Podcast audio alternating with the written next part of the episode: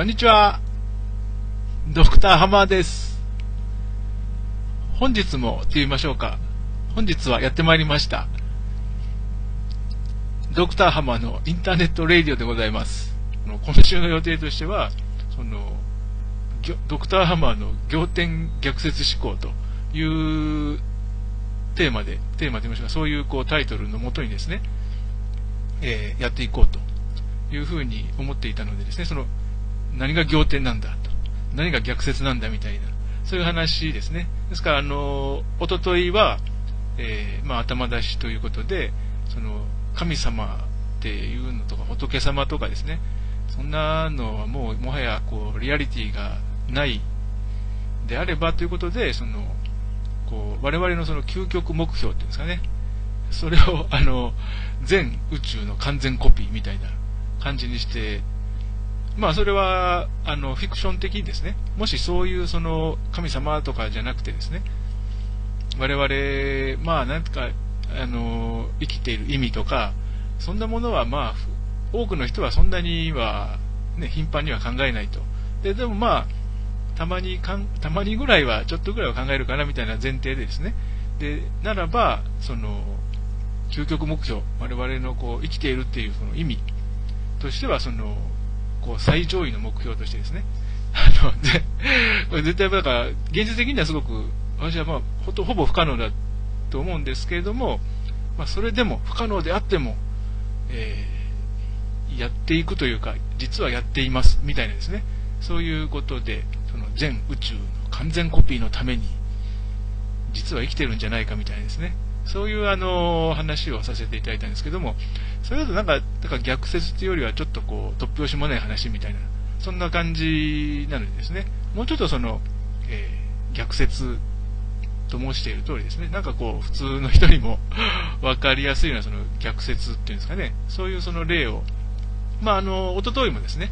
そのグローバル、グローバリゼーションの話とかで、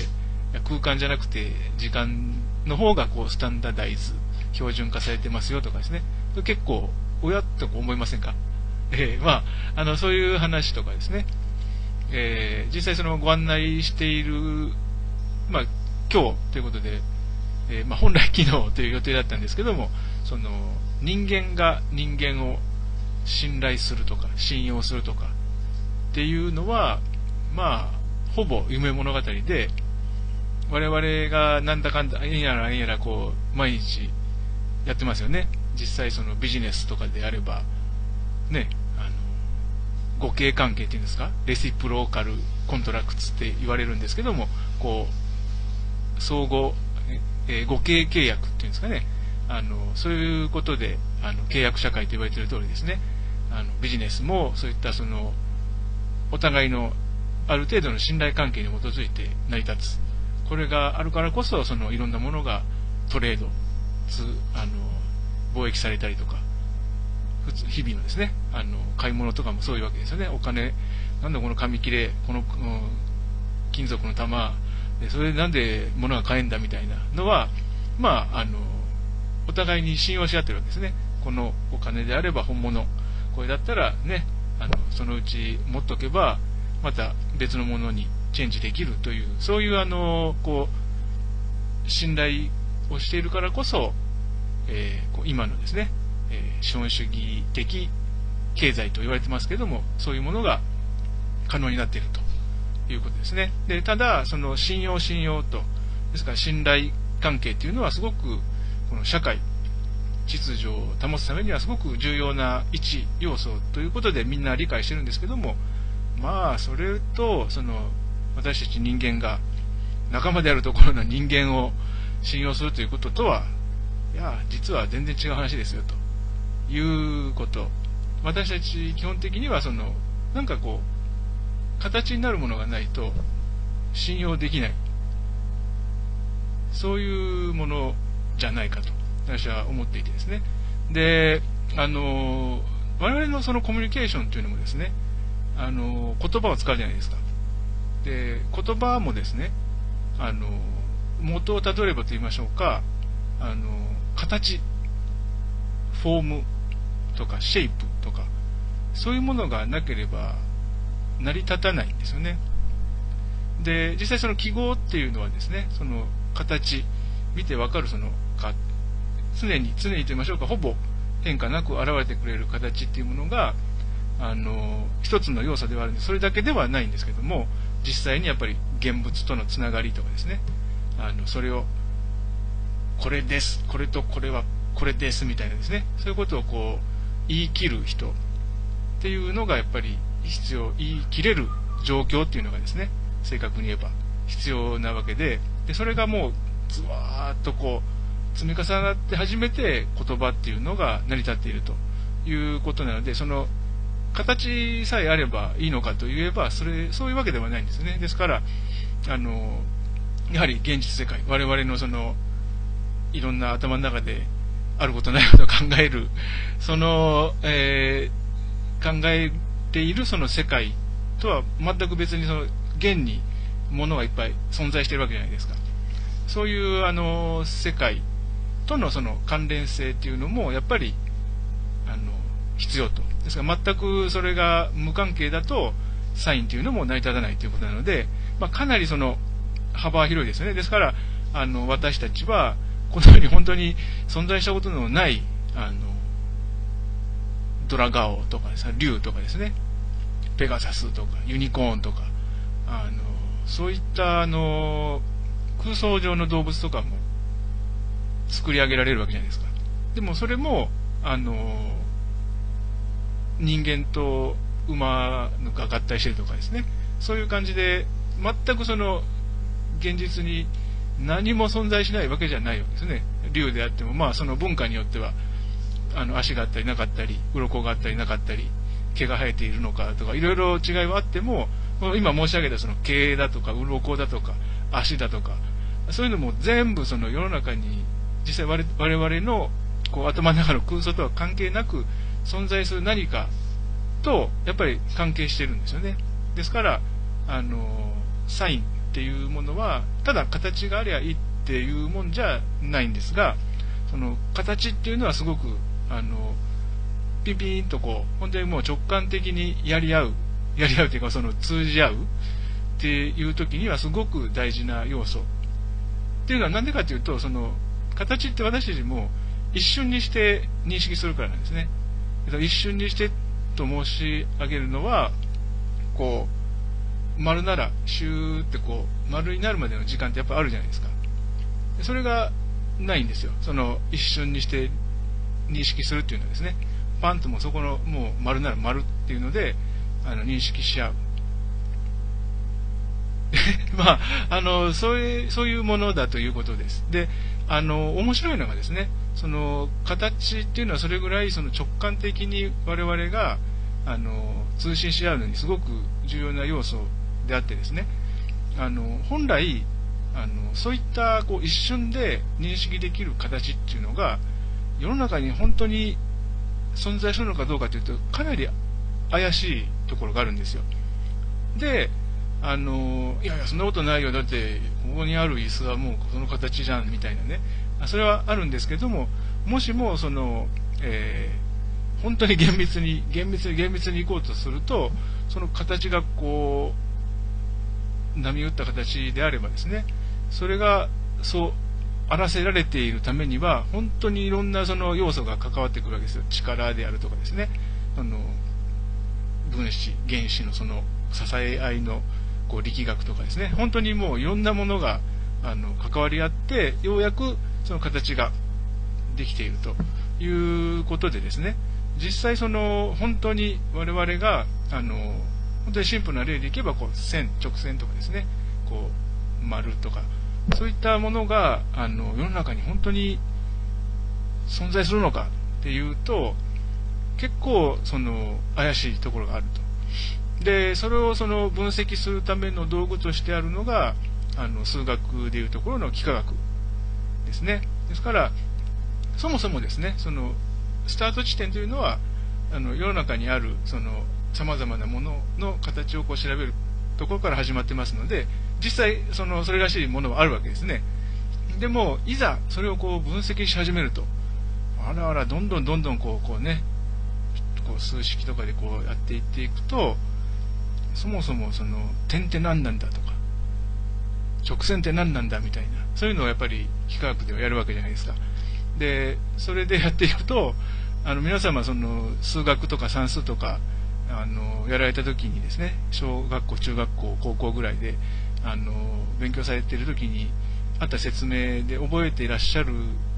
かどうかわからないですけどもそのもともとその点とか線とかいうの我々こう鉛筆でピッて書きますけど幅もなければ何もないみたいなそういう定義上はですねあのそういうあのものですと。ただ便宜上そんな言ったら何も勉強にならないので一応シュッとこう線引いたりしますけれどもそのもともとその線とか点って何って言ったらないんですよね。そのあのこれって言われるものがあの本来ないものなんですけれども一応その例えば何かがシューって通った奇跡と考えればあまあ確かにあの世の中に線っていうものがあったのかなとかですね。そういう話であって厳密に言えばその厳密に分析すればするほどあのその直線とかですねその深円とかあのまん丸とかいうものがこの世にあるのかっていうと、まあ、あるといえばある。し、うん、なんて言いましょうか、その、カチンとその、常に、あの、こういう深淵っていうものがどっかにその置いてあって、あ、あそこに深淵がありますみたいな、そういうもんではないのかもしれない。常にこう、微妙に変化し続けてるわけですから、その、この世の中の全てのものはですね。ですから、あの、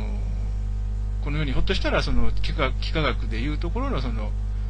円とか線とかいうものはないのかもしれない。でも、まあ、実際問題としては、我々、その、本当にこう、先ほど申しました通り、ね、もう常に我々の目から見たら、実際触ってみてもですね、あの、変わらない、しばらくは変わらない、あの、形っていうものもありますし、十分、その、あるものとして、あの、分析していけば、ね、もう建物もバッと立ちますしね、あの、いろんな形のデザインのえかっこいいものとか、美しいものとか、いうことも、おしゃれなものとかいうものも作れるわけですね。ですから、あの、いやいや、本当にあの、円とか直線なんて世の中にないよとか言ってですね、ああ、もう何もない、ああ、何もないとか言って、混乱するような、ちょっと気違いみたいな 人は、どっちかというと、まあ、いないわけですよね。ですから、あの、それぐらいやっぱりその形っていうものが、あの一瞬にしてこう認識し合えるっていうのは相当あのトリッキーな、えー、重要な要素でもありちょっとねふとそのその形がふわっとその形をなす円なら円キュッてこうあの出来上がっていく過程っていうものもあるんじゃないのぐらいなんですねそういうことを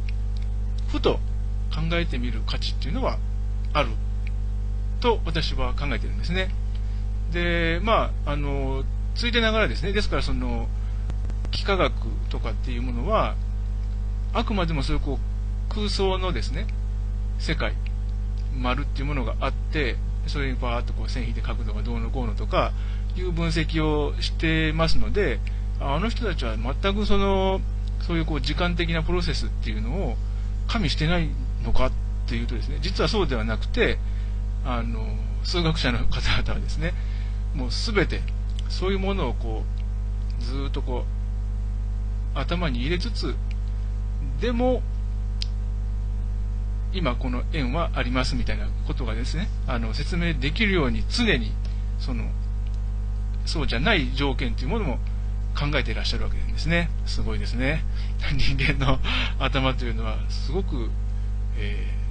素晴らしいですね。ですから、そういうことでですね、あの、例えばその、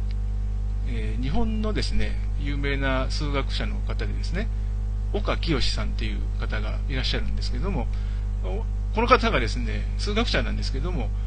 書かれる文章っていうのは結構なんか味があるというか、あの、割と人気がありましてですね、あの、数学は情緒であるみたいなことをですねおっしゃったりしちゃったりしてですね、私は何のことかなとずっと思ってたんですけど、やっぱり今申し上げた通り、その数学者っていうのは基本的にはその、えー、空想の世界のその話をするわけです。その特に幾何学なんかは、こう丸が丸になるような時間、本当に微細な時間であったとしてもですね、そういうものが現にあるかどうかっていうことは、まあ、置いといて分析するんですけれども、置いておくといっても、置いておいてることはちゃんと認識してるという。その辺のこう、微妙なギャップみたいな、なんかこう、情緒っていうと、うん、ちょっとイメージしにくいのかもしれませんけれども、なんか私としてはもっと言ってもいいかな、その哀愁っていうんですかね、こうどうしてもこう、捉えきれないものがあるなって思いながら、日夜、数学的な分析に取り組むという。ね、なんかこう、ちょっとこう、哀愁漂いませんか？みたいな、そういう感じなのかなと、その、岡清さんですね、おっしゃるその、数学は情緒みたいなですね、あの、言葉がある通り、ですから割と、あの、まあ、数学とか言うとですね、あの、多くの人にとっては、すごくなんかこう、縁遠いものと感じられる方が多いと思うんですけども、まあ、なんだったって、その人間、我々と同じ人間があの営んでいることですから、まあ、必ずやそういうですね、えー、なんて言いましょう、こう人情と言いましょうか、感情と言いましょうか、そういうものもこう引き連れて、日夜あの取り組まれているというふうに考えれば、なんとなくこう、親近感が湧か、湧かなくはないでしょうか。で、仰天逆説の話ですよね。まあちょっとその逆説っぽいその数学っていうそのなんかこう無機無機的なですね、そういった学問に思いますけれども、実は我々人間のやってること、常にその追いつけない時間、うん、過ぎ去っていく時間、これは捉えきれないなみたいなことを思いながら、思いながらっていうとちょっと言い過ぎですけど、絶対なんかその、考慮に入れたいわけじゃないんですよ。あのそれでも説明ができるようにということで、あの本当に、これあの全然ふざけてる話じゃなくて、本当にその論理的にですね、あの説明がこう不整合にならないように、ずっとその延々とですね、その分析し続けられているわけなんですね。ですから、あのそういった目で、えー、単なるその数学とかいうものもですね、えー、見直してみると、世界が豊かになりませんか？みたいな、そんな話なんですね。ですから、まあ、その、元に戻ると、その信用の話、ですから、その人間が人間を信用するなんていうのは、あの、夢物語だよって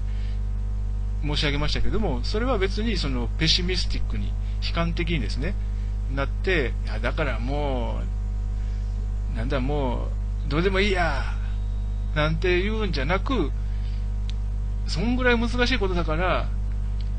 丁寧にやるぞ。どんな人とも、あの、丁寧に付き合うぞ、みたいな風になれば、その方がいいわけじゃないですか。ね、こうやってバーって投げてしまうよりは。で、そういうところで、あの、その、冒頭申し上げましてですね、その、全宇宙の完全コピーっていうのは、本当にあの、非現実的なことだと思うんですよ。で、それと同じぐらい人間が人間を本当に信用できるかっていうのは、本当にもう、これも同じぐらい私は難しいことだと思ってるんですね。で、だからそれに向かって丁寧に行きましょうみたいな。そういうこう、マインドでですね、えー、生きることができれば、ね、なんか、辛い、辛い人生ってあれですけど、まあ何のことはない、あの、淡々と流れる人生であってもですね、まあ、ふっとこうなんかこう、スパイスと言いましょうか、ちょっとしたテイストが加わりはしないかみたいな、そんなことを、はい、日夜考えております。まあ、そうは言ってもですね、あの私、こう、しばらくこう、何ヶ月か、こう、トーク、録音のものを続けていて、実際、えー、ライブストリーミングも、まあ、1週間ちょっとやってみて、えー、ふと思わないこともないことが一つあってですね、そう優しい社会優しい社会って、お前がもうちょっと優しくなるよみたいな、そういうあの、なんかですね、こうバーってこう喋ってるとですね、なんかちょっとやっぱり、なんとなくこう、っていうのが、その、多くの人はそんなこう一瞬一瞬がどうのとか考えないわけなんですよ。で、それについて、なんか別にその、私はそれでもいいって言ってるつもりなんですけど、なんかそうならないっていうんですかね。うるさいっていうか、そのあの、お前だろ優しくないのはみたいなことを思われても仕方ないかなみたいな、そういうところも、まあ難しいですよね。ですからその言葉で何かを説明するとか、伝えるとか、別に説明するつもり、説明だけが全てと私は思ってなくて、なんかこう、聞かれる人がこう、勇気を呼び起こすみたいな、そんなあの力になれないかなみたいなことを日夜あの考えてもいるんですけれども、できますればですね、その優しい社会のトークについてももしご興味あられる方は、ぜひともこの録画されたものの右にですね、あの、リンクが出てまいりますので、一度、はい、あの、覗いてみていただければと思います。まあ、科学的な、あの、情報でですね、おっと、面白いと思ったもの、記事が2つありまして、で、1つがその、ニューロサイエンス、脳科学。で、もう1つが、えー、まあ、ノーベル賞関係ですね、今年の。で、で両方ですね、あの、面白いなと思ったのが、全体をつかみたいっていう、その科学とかですね、特にその脳の話とかから始めますと、脳っていうのはまあ、こう、皆さんイメージできるなんかあの形のやつあるじゃないですか。右脳と左脳があるあの形ですね。で、その仕組みを調べるのに、やっぱり、あのやっぱりパーツパーツにまずこう入っていくわけですね。その分析するのにですね。どういうことが行われているのかということで、その神経細胞でできてるんですけども、その神経細胞間の、えー、連絡の取り合い方とか、そういうことはずっとミクロに見ていけばわかるんですけども、じゃあ一体それが、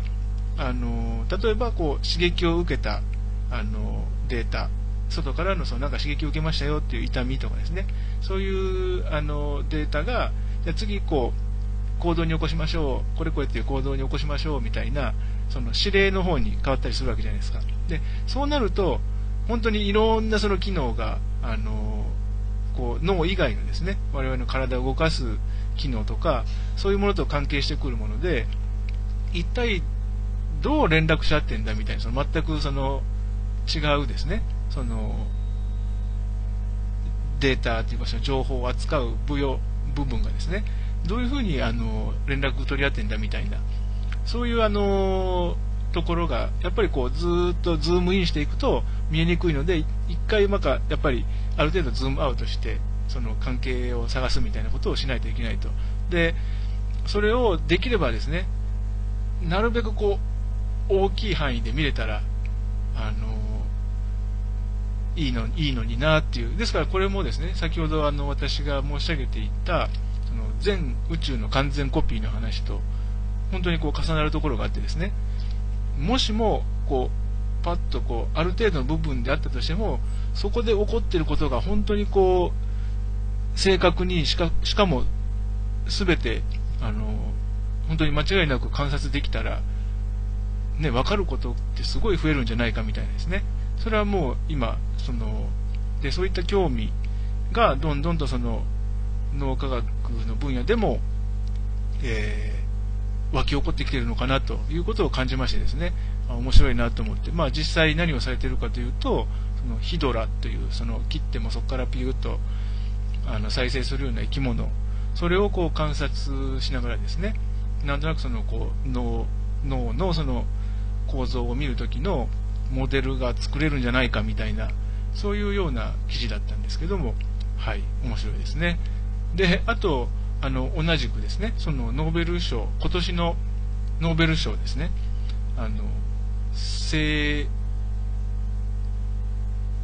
医学、医学賞、生理学賞っていうんですかね、えー、それと、あと科学、化学のケミストリーのですね、えー、2つのその全く異なる賞でもらったらしいんですけども、その2つのその研究分野が、実はこう、密接に関係してますよというあの内容だったんですね。で、その生理学賞の方が、その、プロテインクロックと書いてですね、その、いろんな、我々その生き物の、その、えー、体って言いましょうか、それを成しているそのタンパク質というものがあるんですけども、それがお互いにその、本当にそのタイミングとかもこう調整しながら、あの、連絡取り合わないと、こう決まった形っていうのができないわけですよね。ですからその、こうどういうふうな仕組みでそのこうクロックっていうんですかね、こう時間的な調整っていうのが可能になっているのかっていうのを、えー、タンパク質を観察することによって分析できるようになったみたいな、そういうあの研究だそうで、で、その化学の方はですね、その皆さんあのご存知の電子顕微鏡っていうのがありますよね。で、もうそれは古くからもうえー、かなり前から使われているんですけども、その電子顕微鏡を使って、よりですね、そのなんか、立体的にと言いましょうか、あの、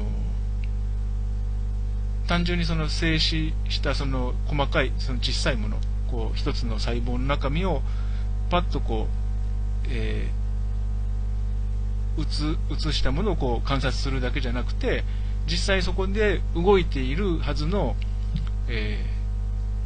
原子の動きまでもですね、あの、捉えられるんじゃないかみたいな、そういうのをこう、いろいろと、あの、工夫してですね、あの、観察可能にしたという、そういうあの、功績、それでその賞をもらったらしいんですけども、まあ、その2つがですね、あの、実は密接に関係しているということ、それで、まあ、そこも、あの、私の興味としては、その、なんて言いましょうか、全体を見たいっていう、その、ニーズがあるのかなと。ですから、静止画を、もちろんその、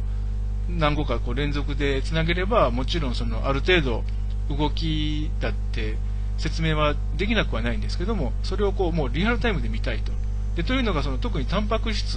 のこう調整っていうのは、本当にもう一瞬一瞬こう動いているらしいんですよ。ですから、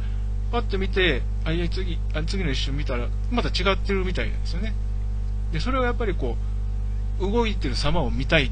ていう、こう、ニーズがあるようでですね。でやっぱり、あの、先ほどのその、脳の話、脳でも、こう、一つの、こう、ずっとマイクロなプロセスだけではなく、それが置かれているコンテキストを丸々含めて見たいっていうのはやっぱりこう変化するからなんですよ。微妙にその時間が経てばですね。でそれをやっぱりこう動いてる様を見たいみたいですねそれがあのいろんなですから脳科学そうですねあと実際その生理学ですから当然その多分生物学とかでもそういうニーズがもっとこう湧いてきてると思うんですね。ですからあの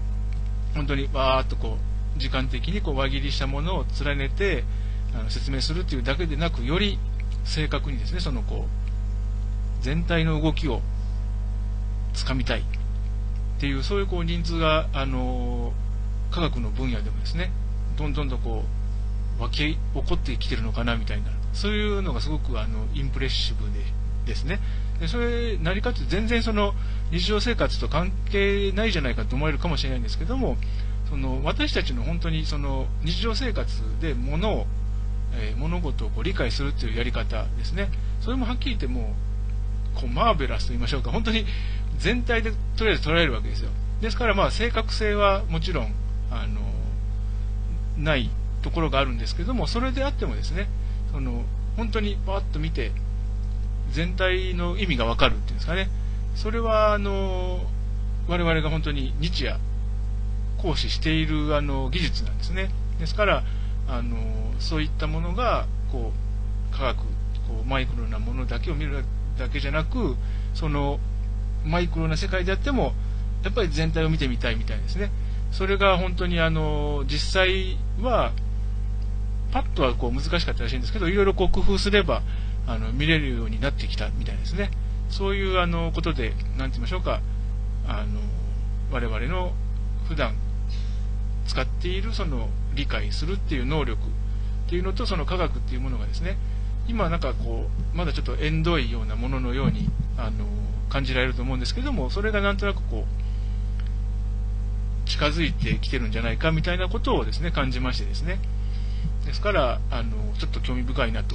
いう話でした。はい。まあそういうことで、はい、こう、我々のその普段から使っているその能力、全体をパッと見て、なんとなくこう、なんかの意味がわかるみたいですね。それすごいと私は思うんですけども、はい。で、それで特に私が注目しているのは、そういうこう、一人一人だとですから、もう間違いばっかりなんですよ。細かく言えば。で、あの、まあ、幸か不幸か我々、その、同じような能力を持った人間に囲まれて生きているもので、多方面に見れる。で、大きな間違いを起こさないで済む。ね、素晴らしいですね、人間。ね。ですから、やっぱり、ね、いや、俺が俺が俺がやったんだとかじゃなくてですね、みんなで助け合いながらやりましょう、優しい社会ということでですね、はい。そういう話もですね、引き続き、多くの方に分かりやすいようにですね、あの表現させていただければなということを考えておりますので、今後とも、えー、ドクターハマー、